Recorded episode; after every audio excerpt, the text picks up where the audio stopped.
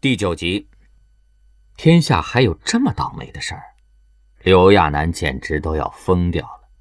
他最怕招事儿了，平时一步都不敢多走，这个时候却莫名其妙的把自己弄到了警察局里。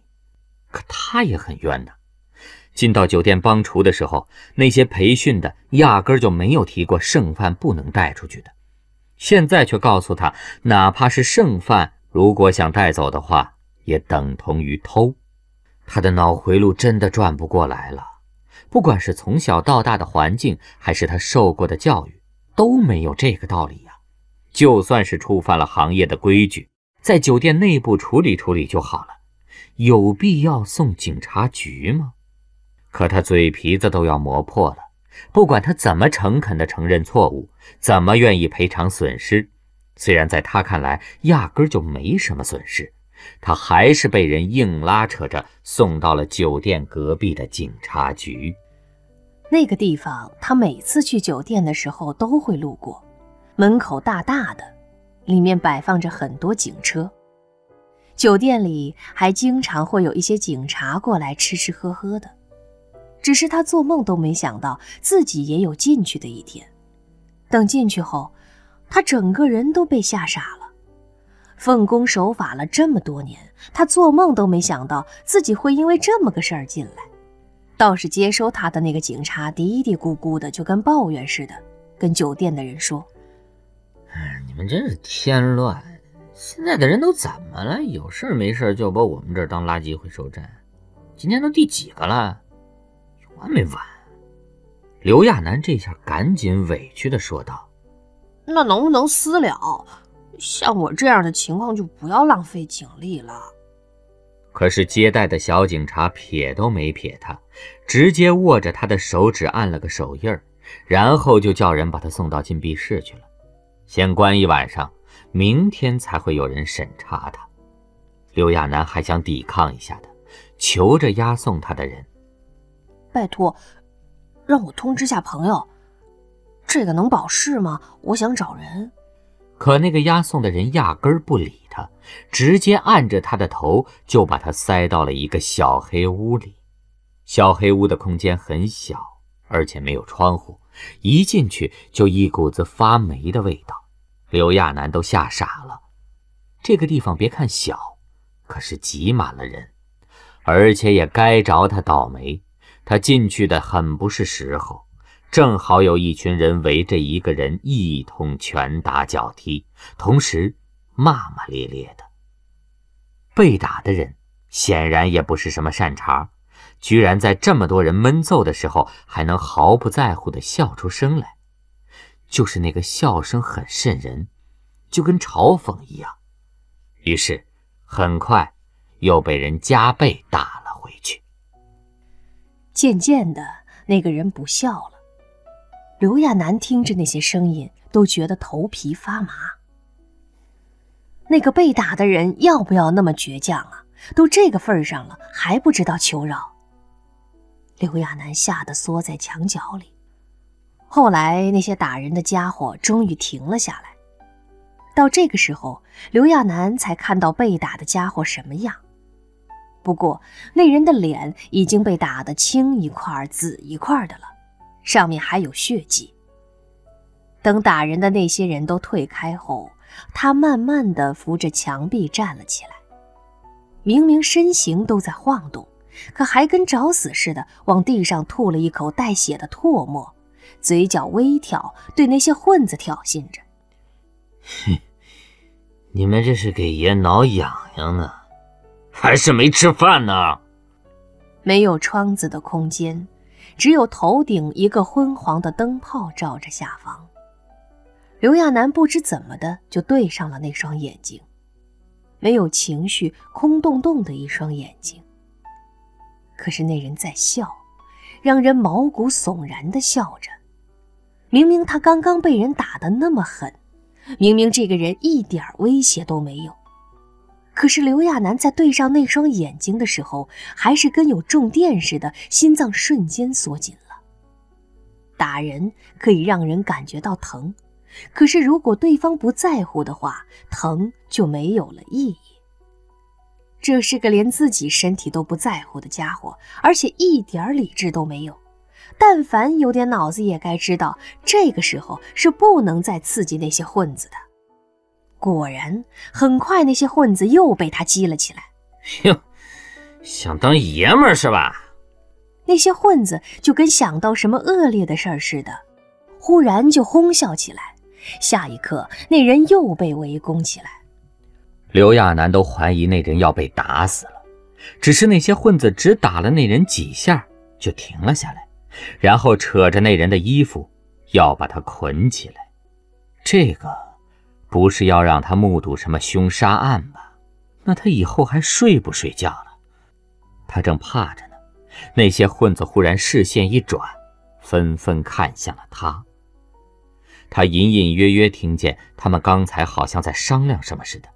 在商量的间歇，好像还笑了两声。现在他们统一的看向他，他当下连呼吸都忘了。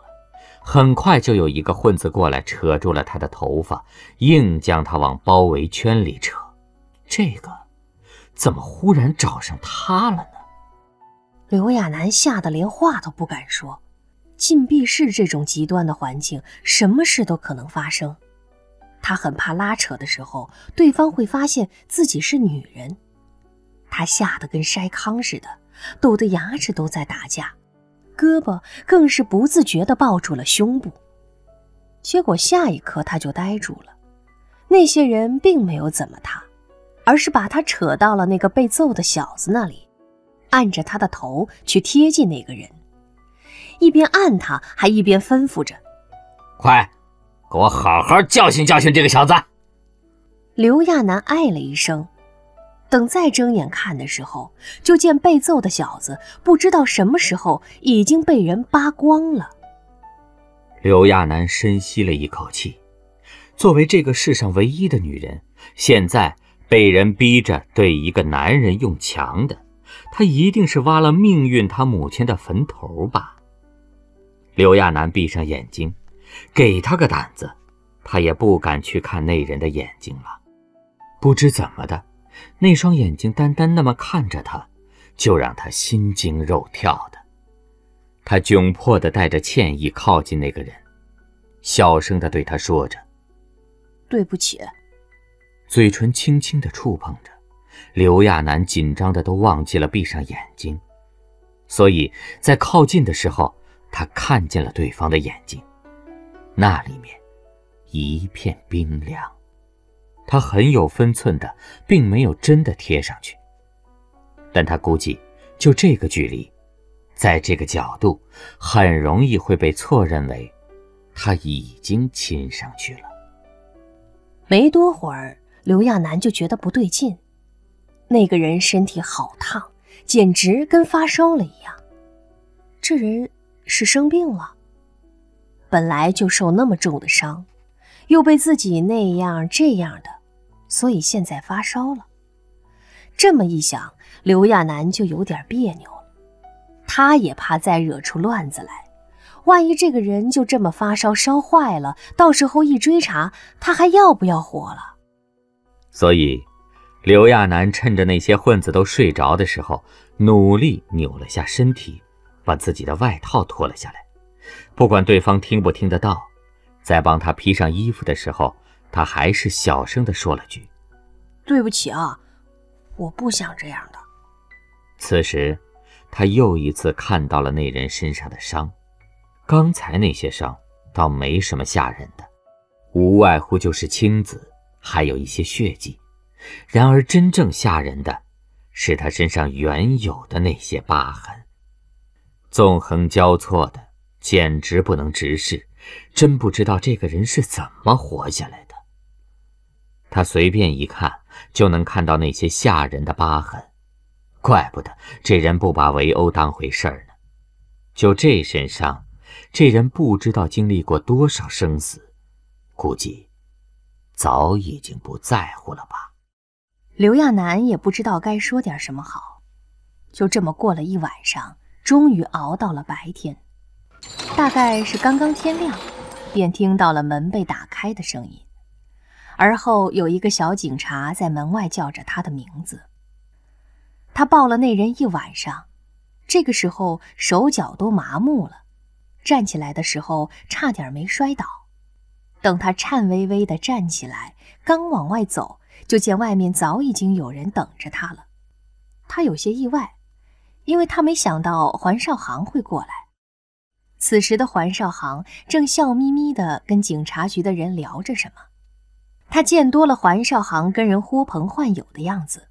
倒是不怎么惊讶，只是以前很讨厌环少航的，没想到到了这个时候会是这个人过来救自己，一时间心情很复杂。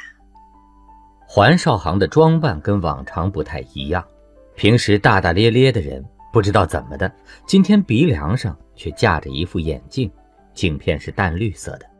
这样的环少航有点奇怪，跟他平日的形象也不太像。他总觉得哪里有古怪。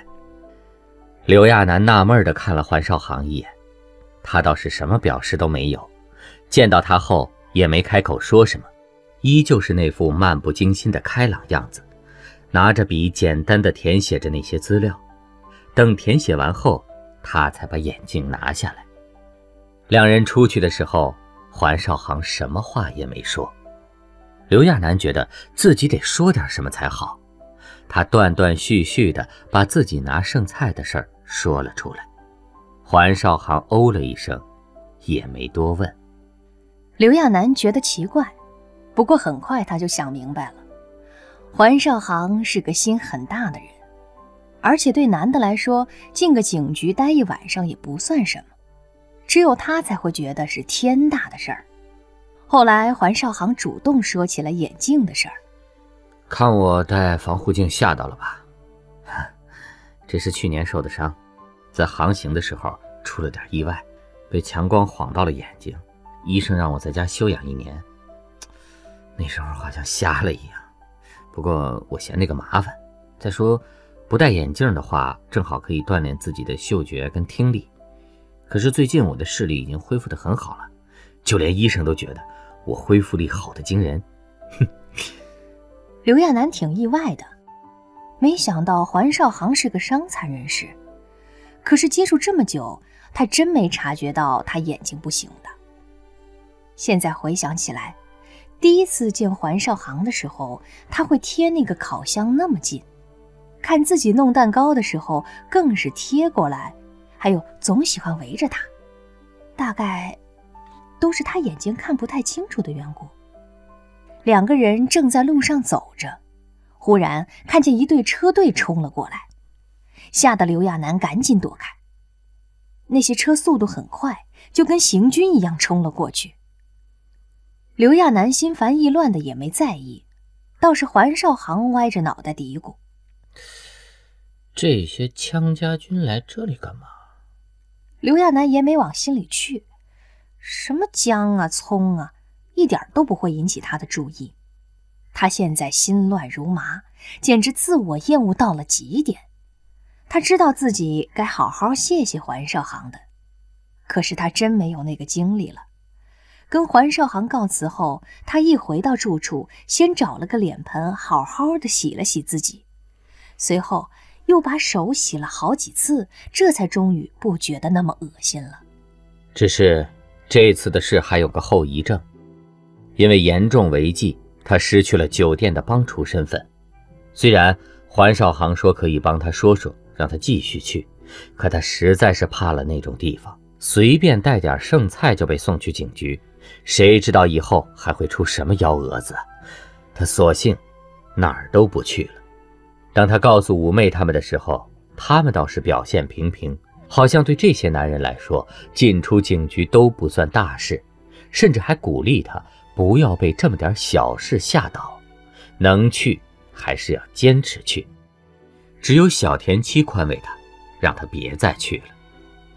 刘亚楠是真被吓破胆子了，他吃多少苦，受多少累都能扛住，可是那种事儿，他的承受力真的是太有限了。他又退缩到了最初的心态，哪里都不敢去，一句话也不敢多说。每天都老实巴交的活着，生怕会出一点点差池。这段时间，小田七也需要人照顾，索性他就在家里照顾着他了。其实小田七很乖的，刘亚楠顶多照顾照顾他，具体能帮着做的事儿他做的很少，反倒是因为小田七的到来，把他们这个猪圈样的地方给改变了。不管小田七身体舒不舒服，都在努力干活。努力为周围的人减轻负担，刘亚楠看在眼里，更是心疼起这个乖巧的孩子了。他努力照顾着小田七，把最干爽的床单被子都留给他用。白天的时候，他就跟小田七在一起；晚上则继续干着没什么油水的坐台工作。那天赶上妙晨带着朋友过来喝酒，他早习惯了这样的情形。一动不动地坐在沙发上陪着，妙晨他们也不唱歌，最近总喜欢看屏幕上的新闻，就是不知道最近出什么事儿了，乱哄哄的，似乎是有什么厉害的花边新闻。刘亚楠有一搭没一搭地看着，他现在特别庆幸自己是女人的事没暴露出去，他才发现自己在这种事上的承受力很低，就那样没实质性的事儿，他都觉得。跟遇到了灭顶之灾似的。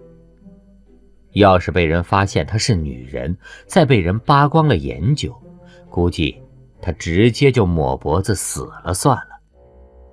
此时他闲得无聊，就听妙晨他们议论的内容。哎，这个羌然这次又搞什么了？哎，我听说好像是什么侵犯丑闻吧？不对呀。他不是天下第一直男吗？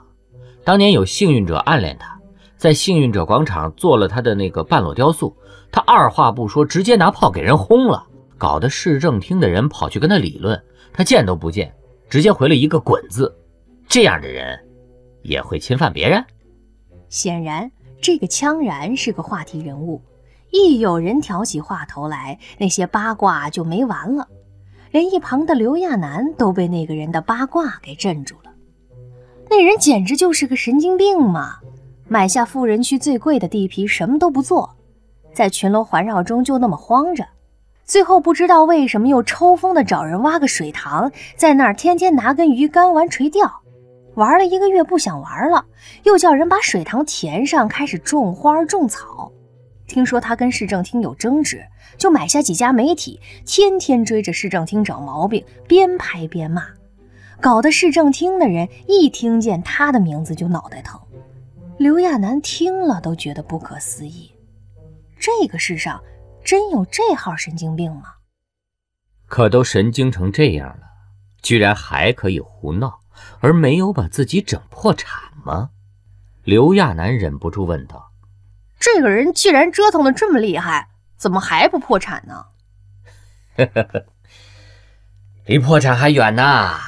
要不是他自己胡作非为啊，那几大家族也许压根儿不会出现呢。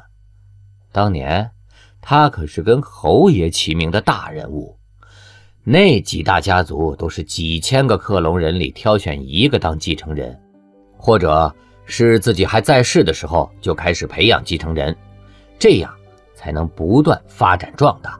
基因也在不断优化，唯独这个羌然吧，太任意妄为了，每次只克隆一个，而且从不优化，也从不教养，就那么放任着，每一个还都叫原来的名字。你想啊，只有一个继承人，自然就没得选了，好坏都是他，又不好好教育，那结果可想而知啊。遇到好的自然是不错，可遇到不上进的，立刻成了败家子儿。再加上羌然的基因本身就不适合和平年代，他是天生的好战分子，所以后几代的羌家首领就跟个没头苍蝇似的，什么荒唐事都做过，什么乱子都敢惹。据说上一代羌家首领还偷过夏娃，后来联邦政府亲自出面跟他谈判。啊，对了，女人世界的展览每月都会休息一天。对外说是需要休养，其实就是把时间让给他了。可是这些年折腾下来，当年的一代霸主混成了现在的流氓头子。妙晨也跟着插话道：“其实，他这样的变化也是没办法的。